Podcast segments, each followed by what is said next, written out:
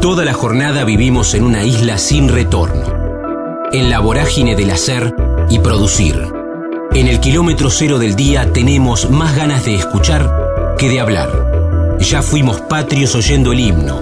Ahora, animate a cruzar la frontera.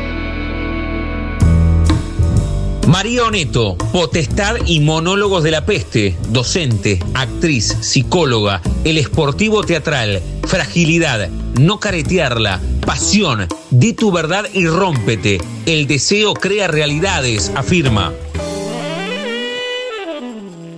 Estamos en la frontera, aquí en el aire de Radio Universidad, en AM 1390, hacia buena parte de la provincia de Buenos Aires. También estamos hacia todo el mundo a través de la web, en el www.radiouniversidad.unlp.edu.ar, porque sentimos la radio y le voy a preguntar por este sentimiento. Es un diciembre muy especial. Bueno, los diciembres siempre son especiales, mucho más en este año que ha sido tan particular donde las salas teatrales estuvieron durante muchos meses cerradas, pero se está volviendo de a poco y con una de las protagonistas, no hablo estrictamente de las obras, sino que estar sobre un escenario después de tanto tiempo debe ser maravilloso. Quiero saludarla a María Oneto para charlar sobre Potestad, monólogos de la peste, pero principalmente, reitero, por haber pisado de nuevo con compañeros y compañeras eh, un, teatro, ¿no? Y, está, y eso está genial. María, ¿cómo estás? Damián en Radio Universidad, un gusto. ¿Qué tal, Damián? ¿Cómo estás? Bueno, muy bien. No quiero inducir tu primera respuesta, pero después de tanto tiempo, contaron las sensaciones que, que te van quedando de encontrarte con compañeros y compañeras que los, los, los viste, los seguiste, imagino, con Zoom, videollamada, WhatsApp, pero que es muy diferente, ¿no? La mirada, la relación cercana, personal. Exacto, sí, sí, sí, sí, muy, en principio emocionante, eh, a mí también esta situación me deja reflexiones, digamos, de alguna manera el teatro fue lo último en, en volver, eh, obviamente en relación a, a todo lo que pasaba con la pandemia, con el protocolo, pero también fue extraño, por ahí otras cosas hubieran abierto antes que los teatros eh, que también me hace pensar como el teatro como si fuera o el teatro o, o, la cosa cultural presencial como algo que por ahí a veces se considera más prescindible, ¿no? Y me parece que mm, no solo que lo, lo, lo hacemos o los que actuamos, sino que los espectadores es un enorme alimento, mm, digamos, a lo que es el, la capacidad simbólica de las personas, el ir al teatro, el actuar, el, el, reflexionar sobre las obras, que encima son materiales interesantes aún más. Así que fue emoción por un lado y también ganas de, por lo menos desde mí, de, de pensar por qué eh, esas actividades humanas para mí tan valiosas son actividades que, que no son más alentadas o, más estimuladas o que se, que, se considera que no es tan perentorio que, que reabran, ¿no? Eh, pero bueno, la función de potestad fue muy linda, fue mucha gente también, eso también es, es, te conmueve, ¿no? Que, que la gente inmediatamente que se enteró que, que volvíamos se sacó sus entradas, eh, monólogos de la peste también, ahí en la sala Caras y Caretas, ahí sí, esto que vos decís más con mis compañeros eh, y mis compañeras también. Así que sí, entre emocionada y también como algo que me está um, haciendo pensar a la vez, ¿no? Esto de, de, de que recién ahora yo pueda, yo en principio hablando en primera persona, haber vuelto a actuar de manera presencial, ¿no? Sí, está buenísimo esto que, que decís, que el arte es necesario en dosis similares a ustedes que están sobre el escenario, pero también para nosotros como, como plan, como encuentro con, con el arte, porque el, el, arte es rescatador, nos pasa en el cotidiano cuando ponemos un, CD o, o miramos una peli y mucho más cuando tomamos la iniciativa de ir al teatro. Así que en dosis similares es un poco lo que advertiste también, imagino hasta un aplauso eh, más, más fuerte en esta, en esta vuelta, la necesidad del público de reencontrarse con todos ustedes. Exacto, sí, sí, es esto que vos decís de rescatar y a la vez, eh, ¿por qué la humanidad tiene el arte? Eh, la humanidad tiene el arte, eh, ¿por qué cuando estamos en el jardín de infantes, digamos, tenemos esos permisos de dibujar, de actuar, del, del, del, del juego simbólico? Porque es constitutivo de lo humano. Después parecería que lo civilizado es domesticar eso, aplacarlo, porque hay una situación de, de, rendimiento, de, del tema de, un tipo de trabajo que, que sería contradictorio con la práctica artística en la vida de una persona. Y eso no es así. O sea, el arte dialoga con nuestras zonas inconscientes. Si esas zonas inconscientes no se drenan por algún lugar, empiezan a ser obstáculo en nuestra vida diaria, ¿viste? Empiezan a tener consecuencias sobre nosotros y, también, digo, todos los espectadores. A mí muchas veces me pasa, yo doy clases de teatro también y, y es una actividad que a veces digo, ¿por qué las personas, no todas las personas alguna vez pasan por un taller de teatro, aunque sea para probarla la actividad, más allá de que quieras profesionalizarte o no, ¿no? Eh, es tan amplificadora de, del pensamiento sobre la existencia, sobre quién sos, revela aspectos desconocidos de uno y siento que es como un momento donde tengo ganas de que eso sea más estimulado también, ¿no? Eh, porque es imprescindible, te diría, sí, y no nos damos cuenta imprescindible que es, eso es lo más inquietante, que por ahí alguien dice, bueno, yo veo una película en la en una computadora o, pero lo presencial, esa ceremonia humana, ese compartir con otros, eh, le, le sube la vara, ¿viste? Lo, lo, el upgrade, digamos, se, va para arriba. Y entonces sí, eh, yo me pregunté muchas veces por qué el teatro no volvió, hubo que hacer mucha fuerza, hubo que hacer muchos flyers para que el teatro volviera, eh, hubo que explicar muchas cosas para que el teatro volviera eh, sobre todo, bueno, acá en la ciudad y, me llamó la atención. Eh, yo espero que ahora, o yo por lo menos estoy como muy entusiasmada y me pasen las notas que me están haciendo por potestad en, en como poner un poquito el, el, el, ojo a iluminar esa zona para que por ahí también me parece que el periodismo e, es parte también de empezar a reflexionar sobre esto, ¿no? De, de ayudar a las personas cuando, leen una nota a, que orienten su pensamiento y empiecen a pensar, bueno, ¿por qué no se acercan a un teatro o no sé, o una muestra de pintura o a un recital al aire libre? Eh, porque les va a cambiar mucho la, la historia, digamos, del día a día, ¿no? Empezar a, a participar más frecuentemente de esas situaciones.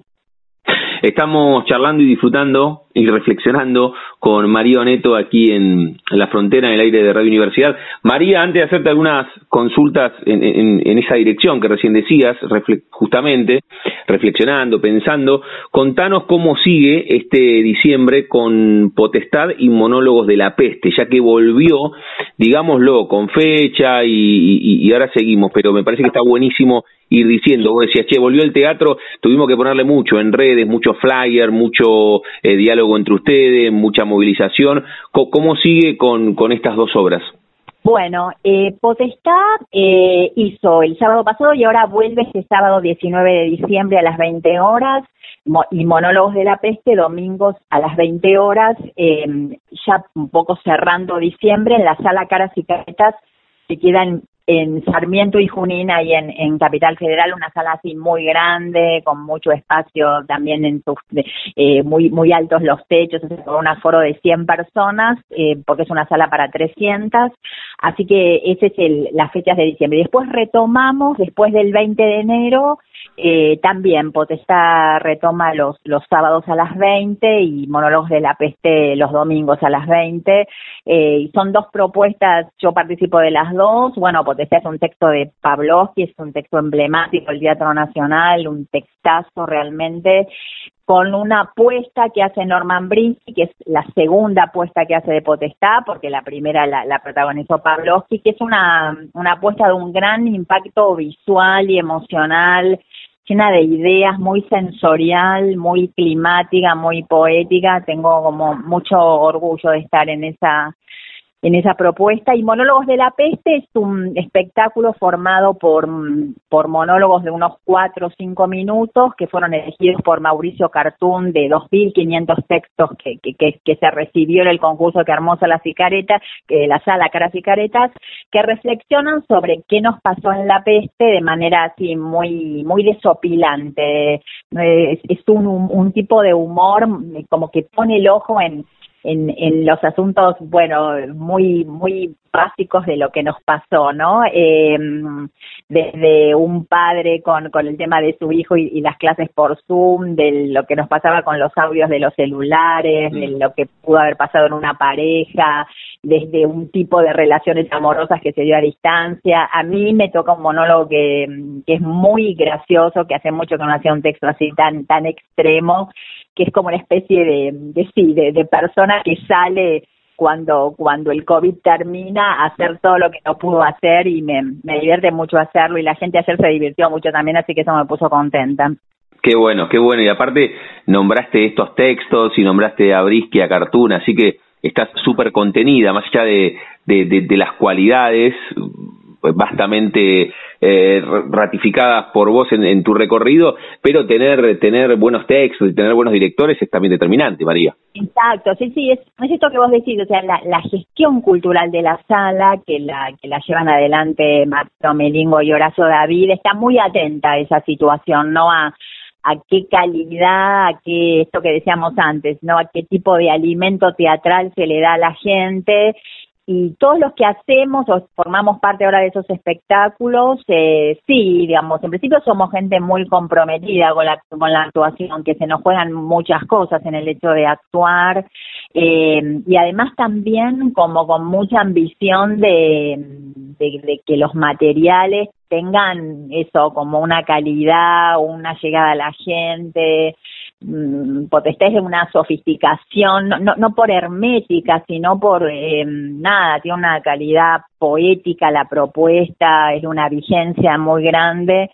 Eh, así que en ese sentido, sí, siempre yo bromeo que son espectáculos que te levantan las defensas, ¿no? Que salís de ahí como también renovado a otros niveles, no es solamente que te distrajiste o que pasaste un momento que te, que te llegó, sino que también eso refuerzan nuestro, nuestro sistema inmunológico un poco frente a situaciones hostiles que uno pueda vivir, ¿no? Eh, volviendo a lo que decíamos antes, eh, esa zona también nos protege de las enfermedades, te diría, ¿no? Esos alimentos, esas eso, eso, ese pensamiento poético que empieza a ocupar zonas que a veces lo empiezan a ocupar por ahí trivialidades o rabias o broncas o enrosques que uno pueda tener, ¿no?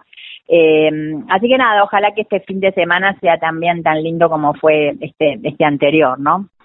Estamos charlando con María Neto, aquí en la frontera, en el aire de Radio Universidad. Me quedé con lo que contabas hace un rato, y, nombraste el Jardín de Infantes, y la artista que vos sos, María, que hoy está con Potestad y con Monólogos de la Peste, pero esto tiene que ver con este, con este fragmento solamente del 2020, podríamos nombrar otro montón de, de cuestiones en tu recorrido. ¿Dónde nació? ¿Nació ahí en, en, en, el jardín cuando la maestra dijo hay que dibujar, hay que pintar? ¿En el colegio cuando dijeron hay que actuar en el acto de agosto por San Martín?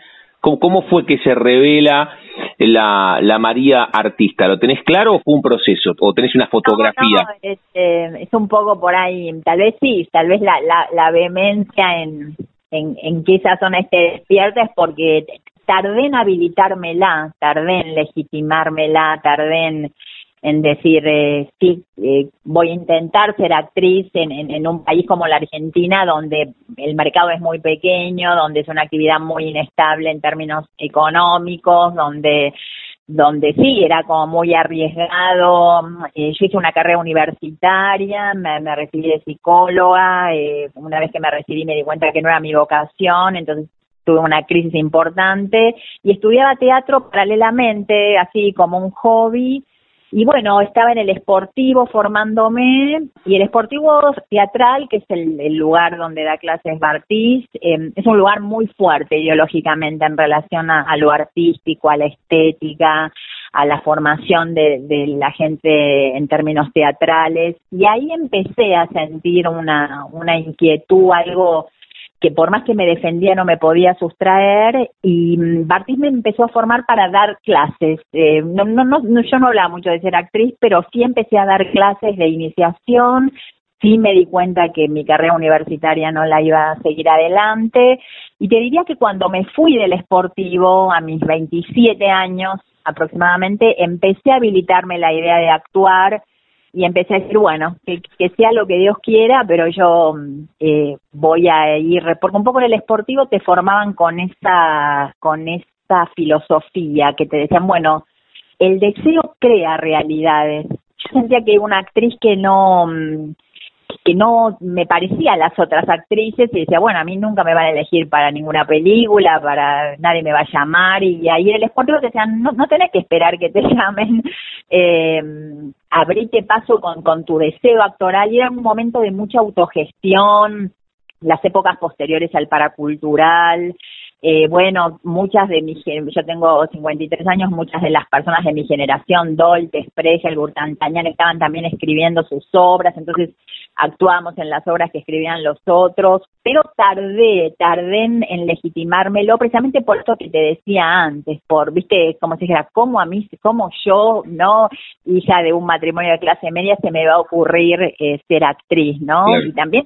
a mi alrededor sentía esa mirada, sentía que las personas decían, bueno, ya se le va a pasar, viste, este, como muy, medio tristón eso, pero eh, bueno, la fuerza que tiene el deseo también es impactante, ¿no? Yo sabía que he, pasado por muchas situaciones frustrantes y, de sufrimiento también eh, y, no y por ahí me para seguir sucediéndome porque porque bueno esto que hablamos durante 10 meses poner no pudimos actuar ahora y hubo que arreglárselas pero bueno es algo que insiste que es fuerte que, que crea belleza en mi vida la situación, ¿no? Y mm, así que bueno, son espacios que, que uno tiene que proteger un poco a veces. Ya igual pasó esa época mm. de de que te critiquen por ser actriz, pero a veces escuchás a, padres con hijos adolescentes que los hijos muestran esos perfiles y a veces les cuesta aceptar, ¿no? Les dicen, bueno, no no querés estudiar otra cosa, ¿no?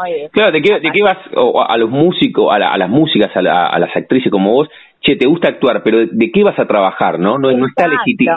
Esa, esa frase que, que parece que quedó en el pasado, pero que sigue sucediendo, tal vez en menor medida, y, y ojalá que así sea, pero que sigue sucediendo, María, que, que está más ligado a un hobby. Tocas la guitarra y actuás y es un hobby, y no, si, si, si la pasión, si la pulsión es, es, real, eh, puede, puede convertirse en, e, e, esa vocación puede convertirse en profesión.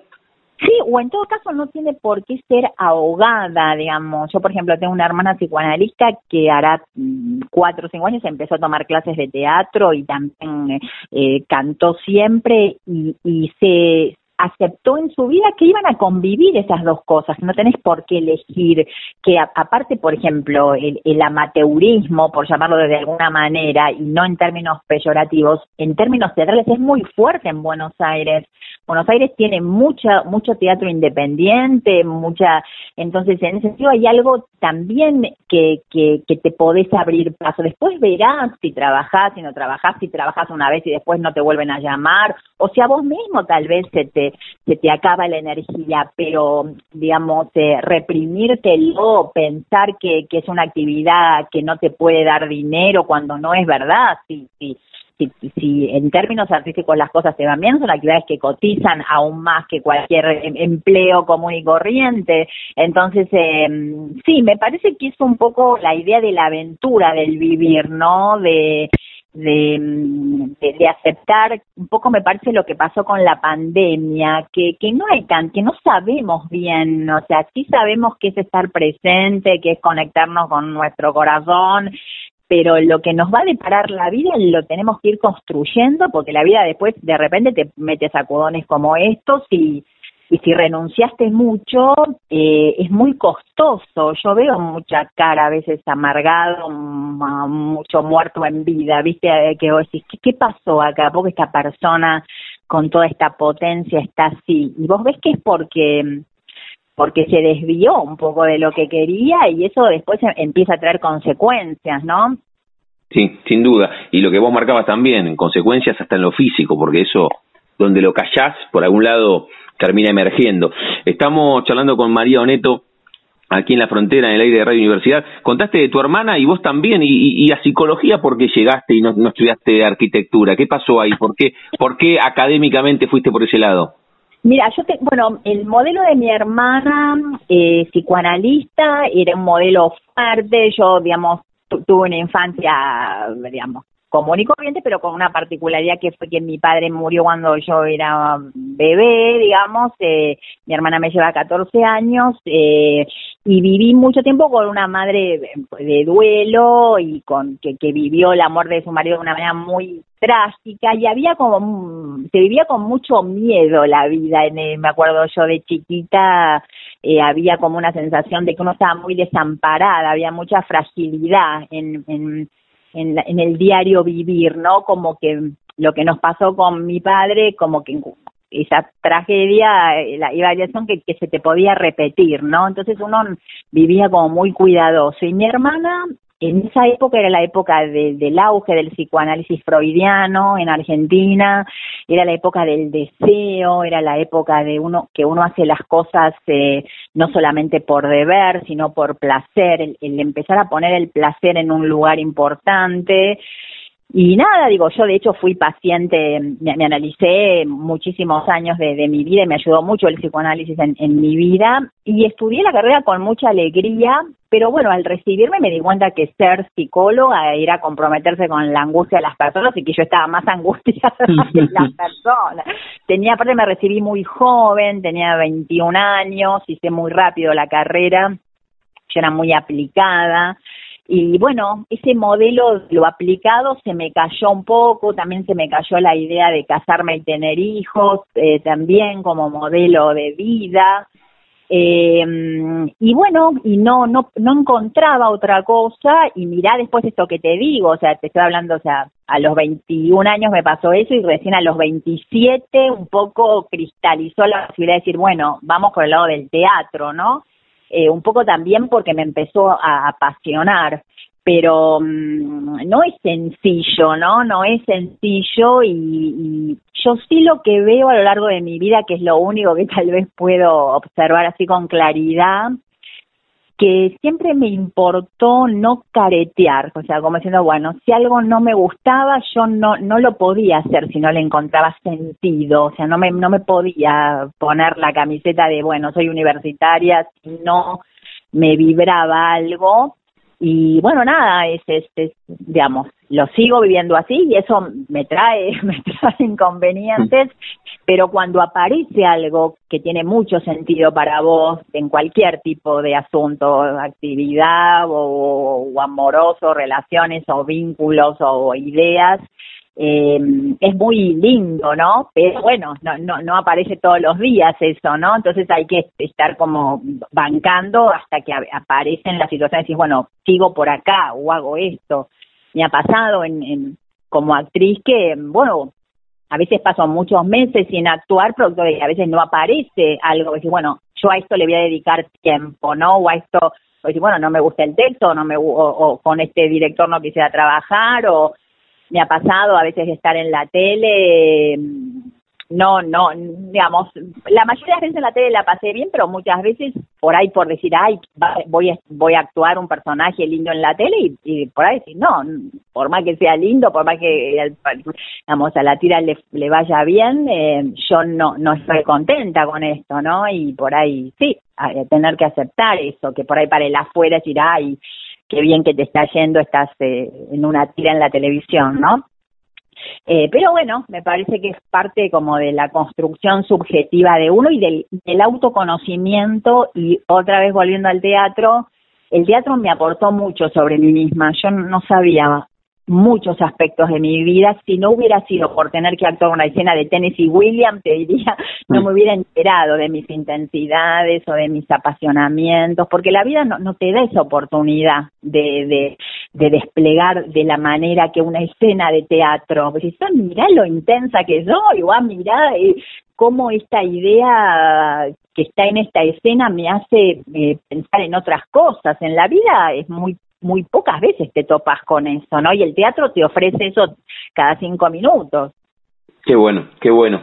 Con Mario Neto estamos charlando, me quedan algunas más y, liberarla para, para este para este rato, contar que está en Potestad, en Monólogos de la Peste, queda una función en este diciembre, vuelven con, con esta, estas dos propuestas a las salas, salas y caretas, eh, caras y caretas, eh, a partir del 20 de enero. Me quedaba con eh, e, e, esa, esa imagen fuerte de tu hermana y que seguiste psicología y después ella siguió o, pudo saltar y meterse en el mundo artístico. Muy bueno eso. O sea, vos la miraste a ella como psicóloga y, y tal vez ella te, te siguió un poco a vos con el tema de la actuación. ¿Desembocó así ella también ahí?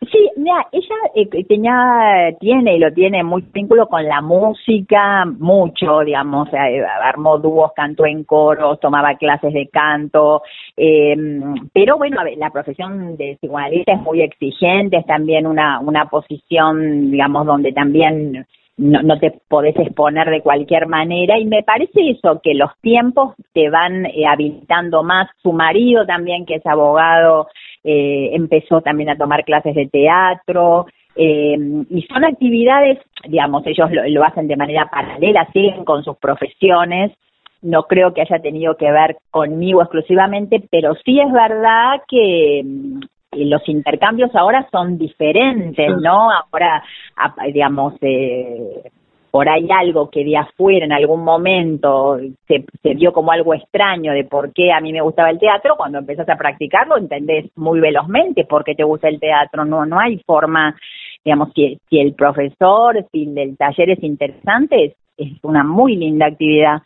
Eh, entonces sí, me parece que, que se dio así, no, no, no sé qué camino eh, seguirá ella, ahora en la pandemia armaron un, una especie de, de, narración audiovisual sobre una obra que estaban haciendo y nada, a mí son cosas que, que, que cuando las veo me conmueven mucho, me mm. conmueven de todo el mundo, me conmueven de una persona que por ahí a los 65 años dice, bueno, quiero probar, ¿no? Meterme a hacer teatro para adultos, eso me parece nada, ahí yo veo eso ser valiente, ¿viste? Eh, el que está quedado, el que cada vez está más anestesiado, ver que contar las horas del día porque no sabes qué hacer, bueno, eh, eso a mí nada, este, no, no, no digo que sea sencillo, ¿no? Pero me parece que debe haber una búsqueda hasta los últimos días de, de la vida de alguien, una búsqueda de, que también es conocerte a vos, que saber quién vos sos en este mundo y el arte te permite enterarte. Por ahí no es el teatro, por ahí es la música o los dibujos o la pintura, o por ahí es ser espectador de eso, ¿no? Vibrar de... Eh, pero sí saber que es un aspecto que no lo podemos dejar para último momento, que no es prescindible. Hay una frase que me gusta mucho que dice, los artistas le dan a las personas algo que las personas no se dan cuenta que estaban perdiendo. Eh, yo me enteré durante la pandemia de muchas personas de distintas clases sociales que nunca en su vida fueron al teatro, pero nunca, nunca, que no lo consideraron algo que debían hacer o que querían hacer. Y digo, ¿por qué esto es así? ¿No tiene que ver también con que el Estado pueda tener una, un estímulo mayor? Con que no que que, que digamos todos en, en, en, acá en la Argentina te preguntan de qué cuadro sos mm. no de cuando desde que soy chiquito por qué nadie le pregunta no sé eh, leíste a Shakespeare o, o qué sabe de o sea quiero decir es parte también de una idiosincrasia construir o estimular eh, yo tengo ganas que eso suceda y no lo digo porque yo ejerzo la actividad, sino porque siento que es imprescindible en la vida de una persona eso, es imprescindible. Yo como persona que da clases de teatro vi cómo se transforma alguien que empieza a tomar clases de teatro, se transforma, es otra persona, como el, el open mind, la mente abierta, como puede pasar también esto cuando uno pasa por el conocimiento universitario, millones de estímulos, ¿no? Pero el teatro lo produce de manera muy veloz. Eh, y bueno, a mi hermana un poquito se ve que, que algo de esto le, empezó a pasar también. Qué bueno. Ahora me, me, me, queda una que me quedó colgada de hace un ratito. Si, si hubo un momento preciso de la autolegitimación con el tema de la actuación o también fue un proceso, tal vez cuando empezaste a dar clases de iniciación o con algún papel, ¿cuándo dijiste, esta es mi verdadera pasión. Eh, lo, lo, tenés marcado eso de decir, che, con este papel o esta situación? Yo, me apareció, digamos, eh, es como, eh, yo tuve un, una, una segunda defensa, o sea, en el deportivo yo estaba con ganas y qué sé yo, en un momento me voy y otra vez digo, bueno, basta de la actuación, empiezo a decir, voy a estudiar letras, me hmm. fui a vivir fuera de Buenos Aires, me fui a vivir a la zona de Benavides con un novio que tenía Eh, y a los seis meses, angustiada otra vez, a los seis meses con el corazón en la boca, sin poder saber que, que, que, que todo, que nada de eso tenía sentido para mí, ni siquiera haberme mudado. Y mientras vivía eso, un día me llama un compañero para decirme si quiero formar parte de una obra de teatro con él. Eh, y bueno, y yo a partir de esa obra en la que me metí, mientras estaba en esa crisis, que me separé de ese novio, que dejé de estudiar letras eh, y qué sé yo, ahí después no paré de actuar. Eh, como que también eh, los, los hechos, la, la realidad, porque también a veces pasa al revés, ¿no? Vos ves gente por ahí muy empecinada en decir, bueno, yo quiero actuar o quiero estar en la televisión. Y a veces la actuación, va a decir, bueno, por ahí no pasa porque seas famoso en la televisión o por ahí no, no sabes por dónde va a pasar, pero es ese diálogo que tenés con los hechos, ¿no? Con lo, a mí siempre me fue muy sincrónico que yo estaba angustiada en esa casa de Benavides sola y me llama mi compañero para decirme si quiero actuar en una obra. Lo viví como una señal y así fue, porque después eh, fui enganchando una obra tras otra y un productor fue a ver una obra independiente que yo hacía y me llamó para una en la televisión y en la televisión después me llamaron para hacer una película. Digo, no, no es que yo después empujé tanto porque porque los hechos también te van marcando esto que decíamos el deseo y los hechos no es una es un diálogo que uno arma y eh, pero y el hacer porque la actuación es una práctica, entonces el hacer, el ver qué tipo de actriz iba a ser yo, el, buscar no parecerme a nadie, el decir, bueno, yo eh, digamos, las actrices que yo veo eh, no, no, no tienen mi estilo, bueno, yo tendré el mío, o sea, no tengo por qué parecerme a nadie, eh, pero cuesta eso, cuesta, uno tiene mucho modelo, mucho paradigma, a mí me pasa ahora con el feminismo también, digamos, pues dices, ah, todos mis mis problemas amorosos tenían un nombre mm. patriarcado, digamos, mm. y yo yo pensaba por qué no se me arma una pareja y bueno, me, me doy cuenta por qué no se me armaba, que era porque ya que había cosas que iba a decir, bueno, esto yo no lo puedo tolerar, pero no es que yo no lo puedo tolerar, es injusto hacia mí vivir de esta manera con una persona.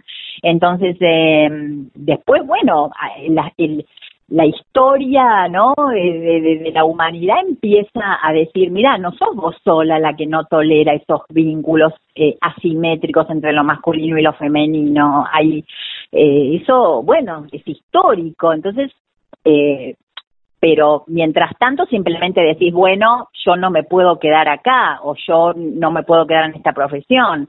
Eh, pero creo que la, que la pasión aparece en la acción, ¿no? Esto que vos decías antes, sentimos la radio, ¿no? tu actividad. Bueno, es en el hacer la radio, ¿no? Que vos decís, ah, a mí me pasa algo con la radio, digamos, ¿no? Eh, y me parece que eh, eh, en eso sí tenemos en una, una responsabilidad.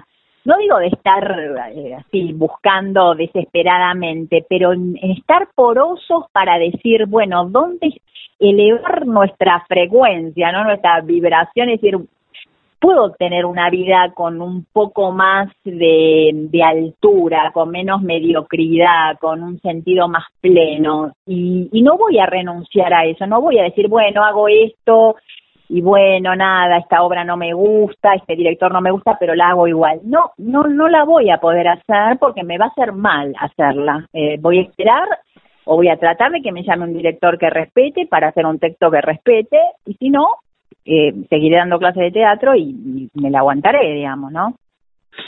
La charla con María Oneto aquí en la frontera, en el aire de Radio Universidad. María, agradecerte por este rato, por las reflexiones, por el tiempo. Cerramos cada una de las charlas jugando con el nombre de nuestro ciclo, o en realidad poniéndolo en foco, y a todos les pregunto si tienen un momento frontera en sus vidas, que no se refiere a un lugar geográfico, sino, bueno, un poco lo que marcabas recién, un momento rupturista, bisagra, que puede ser desde lo profesional o desde lo personal. Contaste algunos, eh, te habías mudado de la casa de Benavides, apareció un llamado telefónico, cuando, cuando decidiste che, me recibí de psicóloga, pero la verdad no, no, no, no me apasiona.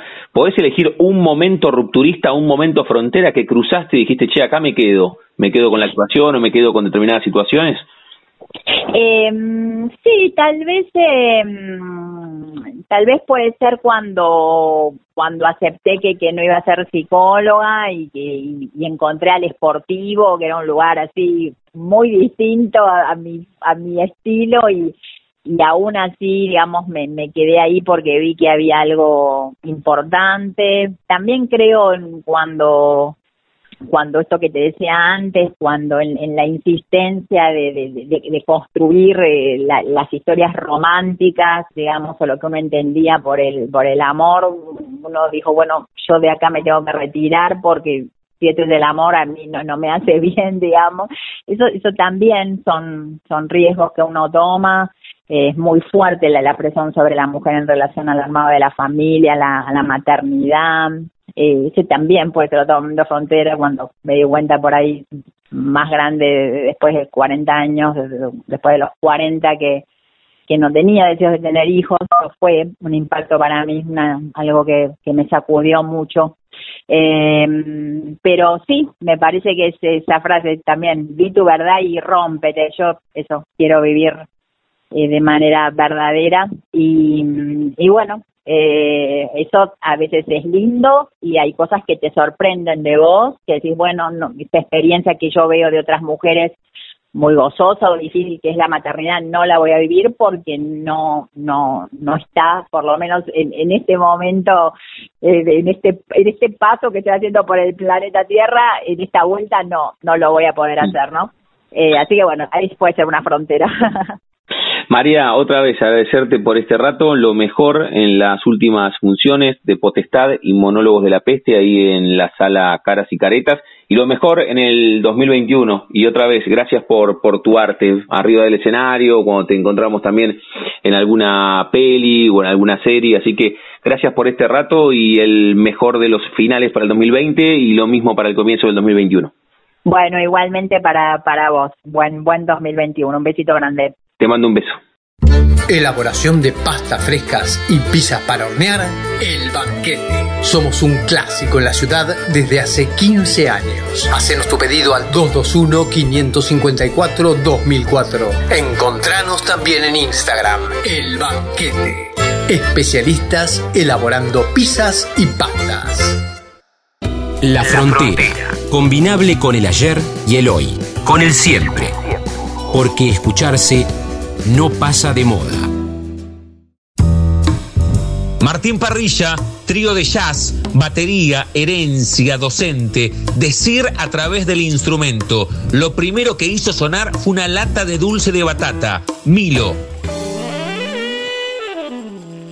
Estamos en la frontera, aquí en el aire de Radio Universidad en AM 1390, hacia buena parte de la provincia de Buenos Aires. También estamos hacia todo el mundo a través de la web en el www.radiouniversidad.unlp.edu.ar porque sentimos la radio. Hemos hablado con muchísimos músicos de jazz que se fueron presentando en este último trimestre o un poco más a través de la plataforma jazzonline.club, pero con muchos, ¿eh? En la trasnoche de Radio Universidad, ahí con Lasta, con Arteca, y se viene la última presentación del año, este próximo miércoles 23, en vísperas de Nochebuena, a las 9 de la noche, este streaming, reitero, en jazzonline.club. Vamos a hablar con Martín Parrilla Trío, de qué va la presentación y tan cerca de la Nochebuena. Martín, ¿cómo estás? Damián, en Radio Universidad, un gusto. Hola Damián, ¿cómo estás? Buenas tardes. Buenas tardes a los que están escuchando también. ¿Todo bien por acá? ¿Cómo andamos? Bien de cara a lo que va a ser la última presentación en un año tan particular. Ya se presentaron en esta plataforma, porque siempre además lo aclaramos.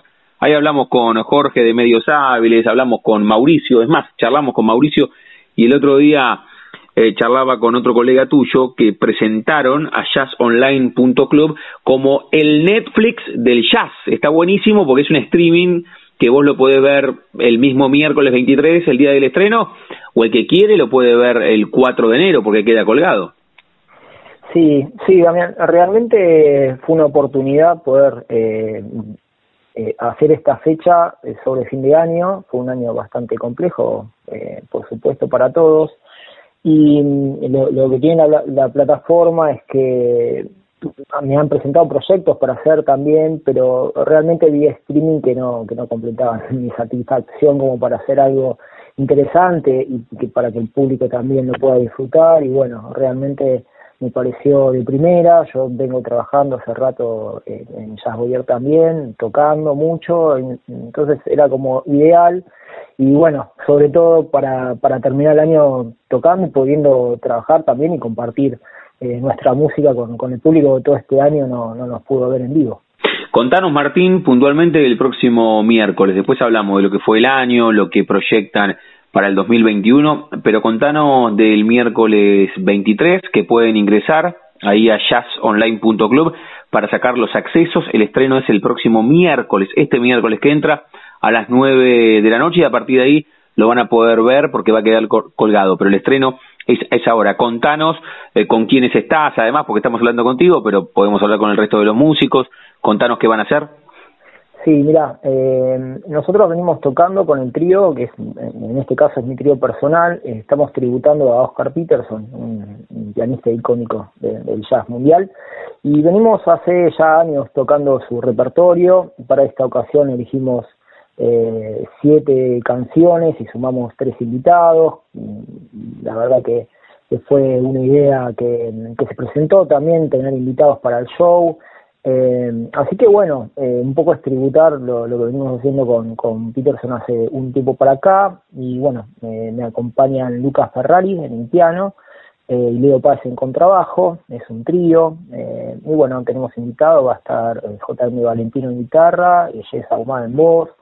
Así que bueno, creo que va, va, a estar interesante y que es una dinámica de show linda y es un jazz eh, clásico de una época muy marcada, entonces eh, puede, puede estar muy bueno para, para todo el público del jazz, no solamente para el jazz contemporáneo o el tradicional.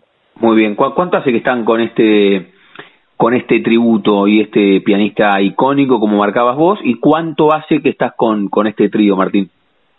Eh, mira, Damián, con el trío hará más o menos que estoy tocando hace ocho años. Eh, obviamente fue cambiando la forma de a poquito hasta que, bueno, vi con Lucas que conseguimos una orquesta y le presenté el proyecto para que él se haga cargo del piano y, bueno, justamente Lucas eh, tiene eso de, fans de Peterson, me encantó la idea. Así que ahí empezamos a trabajar, ya hace cinco años que venimos tocando en, los clubes acá de Buenos Aires, los más importantes, en algunos festivales de jazz también, y con Evo Páez también hemos tocado en diferentes trabajos y bueno, conseguimos en particular para esta fecha, pero bueno, a veces el contra también, eh, tengo otro músico también que, que ser de contrabajo, pero bueno, en esta ocasión va a estar Leo Páez, que, que bueno, contrabajista de primera y bueno, la verdad que que contento porque la formación representa mucho esa formación típica de, de, Peterson, ¿no? Es un, trío que, que tratamos de, hacer con todo respeto un, tributo a, Peterson, que no es fácil, pero bueno, siempre intentando. Estamos hablando con Martín Parrilla, que se va a presentar con su trío el próximo miércoles a través de un streaming en jazzonline.club. Ahí pueden sacar los accesos. Recién hablábamos, Martín, fue un año eh, complicado. ¿Qué se proyecta para el 2021? ¿Hay lugar para proyectar o habrá que esperar la vacuna o si ya hay algo eh, pensado? A veces ni siquiera tiene que ser presencial, algo en, referencia a algún nuevo trabajo y presentarlo en redes. ¿Qué, en qué están laburando? Mira, Damián, eh, realmente eh, acá en Buenos Aires, por lo menos, no así en, diferentes provincias, hablando con colegas, no, no es la misma situación, pero acá en Buenos Aires se empezó a poder tocar en algunos lugares, sobre todo para, para grupos de jazz, tríos, cuartetos y quintetos. Es, está un poco más difícil para tocar con orquestas, en teatros, eso me parece que va a tardar bastante en retomar. También es muy difícil tocar con una orquesta, una big band en un teatro porque en vez de 200 personas pueden tocar, eh, pueden ir 50 personas, entonces se hace muy difícil. Sí veo que, que se va a abrir un panorama a mitad de año, del año que viene probablemente, y a poco voy retomando esto de, las agrupaciones chicas de jazz, eh, poder trabajar en vivo y también vía streaming. Creo que el streaming está haciendo algo sumamente positivo para para una gran parte del público que a veces no puede asistir.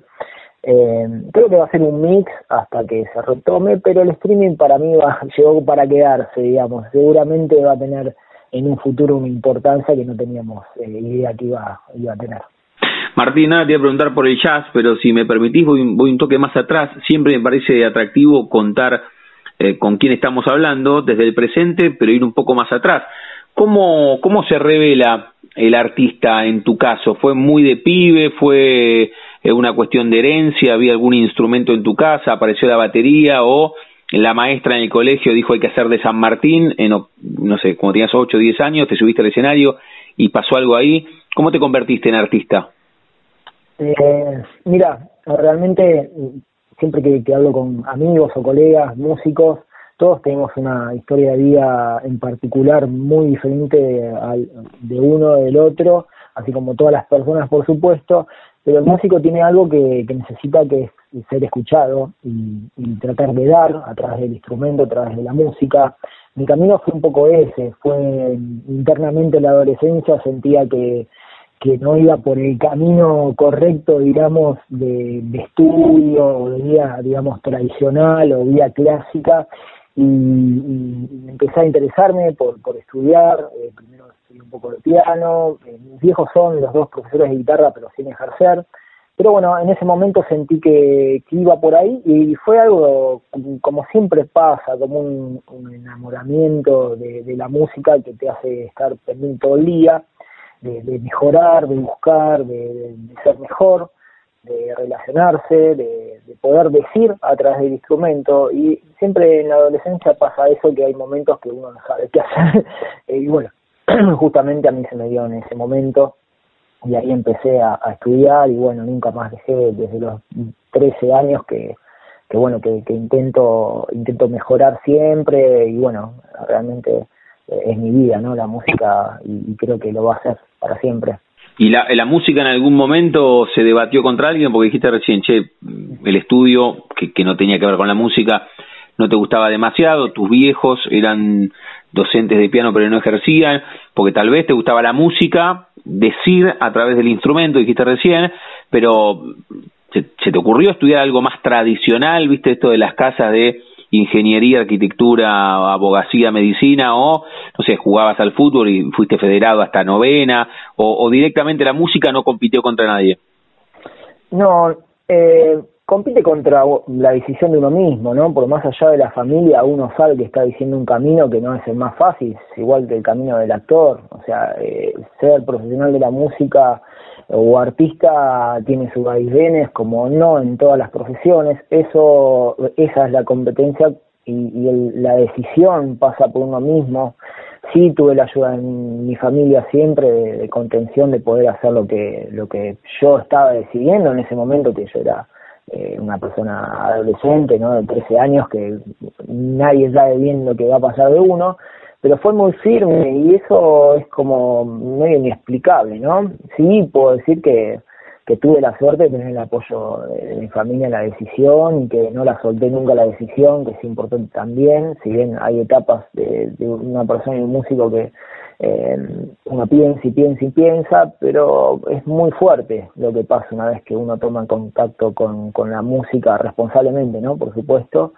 Y lo, lo que siempre digo es que siempre devuelve, todo el esfuerzo en algún momento te lo devuelve, sea musicalmente, sea participativamente, profesionalmente, todo lo que uno, eh, digamos, al, al no salir a, los boliches, a no y, quedarse estudiando y tratar de mejorar todo eso eh, es, es increíblemente relacionado, pero pasa con, con la música que te devuelve, te devuelve muchas alegrías, ¿no? Eso eh, me pasó siempre. Estamos hablando con Martín Parrilla, que se va a presentar el próximo miércoles a través de un streaming con su trío. Ustedes pueden sacar desde ya los accesos en jazzonline.com Punto Club. El estreno es el miércoles 23 a las 9 de la noche, pero pueden verlo durante un mes, la vez que quieran, o en el momento que quieran, las veces eh, que quieran. Martín, ¿y cómo, cómo desembocás en el jazz y no en otro género? ¿Ahí qué pasó? Mira, como todos los músicos, o la mayoría de los músicos acá en Sudamérica, sobre todo en Argentina, todos eh, empezamos tocando rock, por supuesto, las primeras bandas siempre fueron de rock. Uno a medida que va estudiando necesita mm, como diferentes aires, y yo me enganché mucho en un momento con, el funk, eh, y el funk me derivó a empezar a estudiar algunas cosas de blues tradicional, y el blues me empezó a destinar a estudiar un poquito de swing, y ahí tuve la suerte de audicionar por una orquesta y poder quedar de, baterista titular en una orquesta jazz tradicional y ahí empecé a estudiar la raíz del jazz desde 1990, desde 1890 en adelante. Eh, me puse bastante con eso y bueno, ya con la orquesta que estoy hace tiempo eh, es como que me, fue llevando a estudiar cada vez más. Después conocí obviamente el bebop, que me gustó mucho. Y, ahí se hizo la, cadena, digamos, empecé a tocar mucho con el trío, hacer algunas suplencias en orquesta, en la Fénix, eh, o sea, orquestas más tradicionales, eh, con mucha historia en el jazz internacional, como la Fénix, la orquesta en la cual toco y dirijo generalmente en la Hot Jazz Band también. y ahí fue el apego, digamos, es muy difícil después que uno empieza a, tocar jazz no, no irse, o sea, es muy muy lindo, es interminable, no, no tiene fin. El sí, sabes que eh, a través de Jorge de Medios Hábiles hemos hablado principalmente con bateristas y a la mayoría les consulto, bueno, por esto que vos contabas, tus viejos tenían alguna relación satelital eh, con la música, pero en las casas habitualmente si hay un instrumento es una guitarra criolla que quedó ahí de generación en generación, el abuelo la dejó, con la batería no pasa eso. ¿Cómo? Y, además es un instrumento, entre comillas, le pongo así, un instrumento caro, que además precisa eh, muchísimos elementos eh, aledaños, ¿no? Para conformar una gran batería. ¿Cómo, es? Eh, o, cómo, cómo elegís también la batería, además del género? Bueno, tiene relación un poco con lo que te comentaba que te devuelve, porque a mí se me presentó la, la suerte de tener un amigo en común de mi viejo que era baterista y nada, tocas la batería, sí, ah, mira que bueno, sí, toqué, bueno, y se vino un día con una lata de dulce de batata y dos palitos, y me dice, a ver, toca algo, eso habrá sido, no sé, tendría 11 años yo. Y bueno, él me empezó a, a, que yo tenga relación con instrumentos desde el lado primero teórico, y ahí decidí empezar a tomar clases y mi primer profe me enseñó dos años y mi primer profe me regaló una de sus baterías. Me dijo, esto es para vos, me la regaló después de dos años de estudiar sin instrumento, eh, digamos, en mi casa y bueno, por eso te digo que el esfuerzo hay veces que, que es increíble, pero es así. Y bueno, ahí una vez que uno ya siente que, es lo que más le interesa en la vida, están las, las fichas puestas en el instrumento, mejorar de a poco. Eh, con los años también tuve la suerte de tener endorser de marcas, de, baterías, como Canopus de Japón, Bater de Estados Unidos, Aquarium de Estados Unidos y Bofur de Turquía, que son marcas que al artista generalmente nos, ayuda mucho porque nos proveen de ese material. Así que eh, siempre acordarse del primer día de la lata de dulce de batata para mí es, es lindo, es lindo porque ahí empezó todo.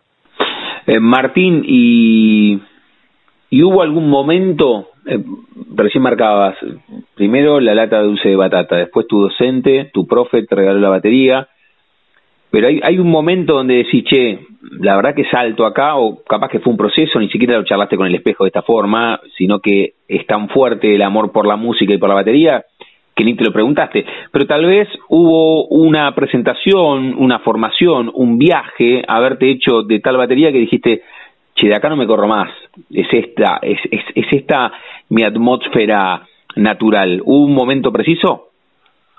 Eh, sí, fue toda una, una, etapa más que momento, pero fue una etapa en la cual yo empecé a, tocar más eh, por ahí el estilo que venía estudiando.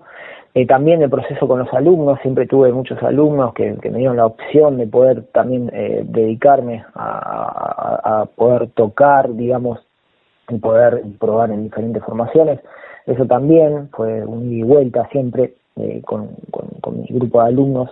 Entonces, es como que uno va formando, creo que como en cualquier profesión, uno se va formando y va eligiendo y va aprendiendo, Y en, algún momento sí pasa que decís, bueno, por fin puedo hacer esto, que, que, me puedo dedicar a esto todo el día, ¿no? Que es el sueño de, casi todos. Cuesta muchísimo mantener eh, la tranquilidad en un país también como, como nuestro, en la región que vivimos, la tranquilidad de, poder eh, trabajar de esto únicamente no, no es fácil, pero creo que se puede hacer, se puede hacer, lleva mucho esfuerzo, mucho pensar, mucho elegir, mucho estar atentos, aprender y sobre todo tratar de, ser claros, ¿no? Siempre con, con, todo lo que enfocamos. Pero bueno, yo de, años para acá sentí sí que, que, bueno, que iba a ser mi vida así, eh, de ahora hasta el final siempre siempre sé que, que, va, a ser así. Martín, antes de hacerte la, última pregunta y que vos en primera persona invites a los que nos están escuchando a que se metan en jazzonline.club, eh, ¿pudiste hacer algún viaje con la música? A, no sé, algún lugar, o, lo, tenés planeado, algún sueño a la meca del jazz, en, referencia a fusionar el viaje con tu pasión que es eh, el jazz, la batería, la música? Sí, he tocado mucho en Argentina, mucho, en diferentes provincias, en muchos pueblos, ciudades, eh, y bueno, de todas uno se lleva eh, el entendimiento de que, por ejemplo, dando clínicas también del instrumento, de que la gente siempre está predispuesta a, aprender y apoyar. Eso es muy importante acá en Argentina. En todos los lados que he ido siempre me recibieron eh, increíblemente. Realmente es impresionante. Uno va ante Ríos y es impresionante la calidad de la gente. Eh, uno va a Azul, por ejemplo, en la provincia de Buenos Aires, y parece que uno hubiese venido de la estratosfera a tocar, eso es impresionante. Y sí, tuve algunos viajes, he estado en Uruguay, en Brasil, mucho en Sudamérica, tengo ganas de en algún momento poder ir a Estados Unidos, por supuesto, más que nada por el jazz tradicional, que es algo que, que, me gusta y me interesa mucho y que, toco y trabajo y me interesaría ir a, a los festivales de allá. Pero bueno, sin apuro, uno va sembrando, va tratando de mejorar, tratando de, hacer un camino sin, sin la ansiedad, porque la ansiedad es difícil de manejar, te lleva a, lugares que, que no tienen mucho sentido, así que tratando de tener siempre los pies en la tierra y proyectando, por supuesto. Martín, antes de hacerte la última pregunta y que elijas una canción para escucharlos a ustedes, a Martín Parrilla Trío, tal vez algo que, que van a presentar el próximo miércoles 23 en vísperas de Nochebuena a las 9 de la noche en jazzonline.club. Es la última presentación, el último estreno del año a través de esta plataforma. Invita a los que nos están escuchando a que accedan y contales de nuevo qué van a hacer y después te hago la última consulta. Bueno, los invito a todos los que están escuchando este gran programa a que estén el 23 de diciembre en la plataforma a partir de las 21 horas. Es un show muy lindo, no es un jazz de complicado para, para el que entiende, es un jazz que es muy lindo de escuchar, es em, muy, muy, muy divertido de escuchar y bueno, el repertorio que elegimos es también para toda la familia y para el que no es del jazz también le, puede gustar mucho el show, hay invitados muy, muy buenos y bueno, es un, buen momento de una hora para, para bueno, para para relajarse y poder escuchar un poco, tal vez comiendo, tal vez eh, en un sillón, con una bebida. Eh, es, para eso el show, para que lo puedan disfrutar de sus casas, hasta que nos podamos ver nuevamente en vivo. Muy bien, ahora te, voy a pedir que, elijas una canción como anticipo, así escuchamos a Martín Parrilla Trío, pero antes cerramos, Martín, cada una de las charlas jugando con el nombre de nuestro ciclo y a todos les consulto si tienen un momento frontera en sus vidas, que no se refiere a un lugar geográfico, sino un momento rupturista, bisagra, decisivo, que puede ser desde lo personal o puede ser eh, desde lo profesional, algún viaje, ese amigo de tu viejo que te dio la data de, dulce de batata y, a partir de ahí pasó algo, o no sé, tuviste apendicitis a los ocho, te quedaste solo en la clínica, no sé, algo, un, un momento cumbre en tu vida, ¿lo tenés o es difícil elegir uno solo? Tengo varios, pero uno cumbre que no es tan lejano es el nacimiento de mi hijo. De, ahí en adelante mi carrera fue planteada diferente, por supuesto, y fue un cambio radical interno, el cual maximizó todo lo que venía haciendo y, tiene más sentimiento aún lo que trato de exponer cuando toco. Ese creo que es el momento bisagra, eh, que no es tan lejano, es, seis años para adelante. Ese creo que es el más importante. Los demás son construcción de, de, la vida misma, como cualquier persona, ¿no? Eh, pero bueno, ese es un, momento importante. Muy bien. ¿Cómo se llama tu hijo? Milo. Milo, muy bien. A, partir de ahí... cualquier similitud con Mike Davis es casualidad. qué bueno, qué bueno. Martín, agradecerte mucho por este rato, ¿eh?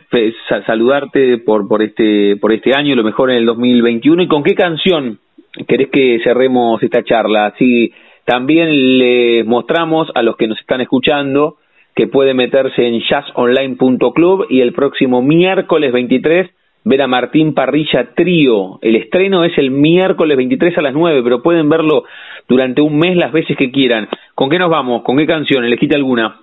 Eh, antes que nada te agradezco a, vos, a la audiencia, a la productora.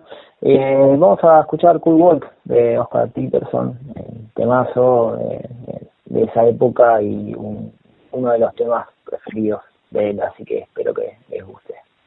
Martín, gracias por este rato y lo mejor el miércoles y en el 2021. Un abrazo enorme. Muchas gracias, un abrazo. Chau, chau.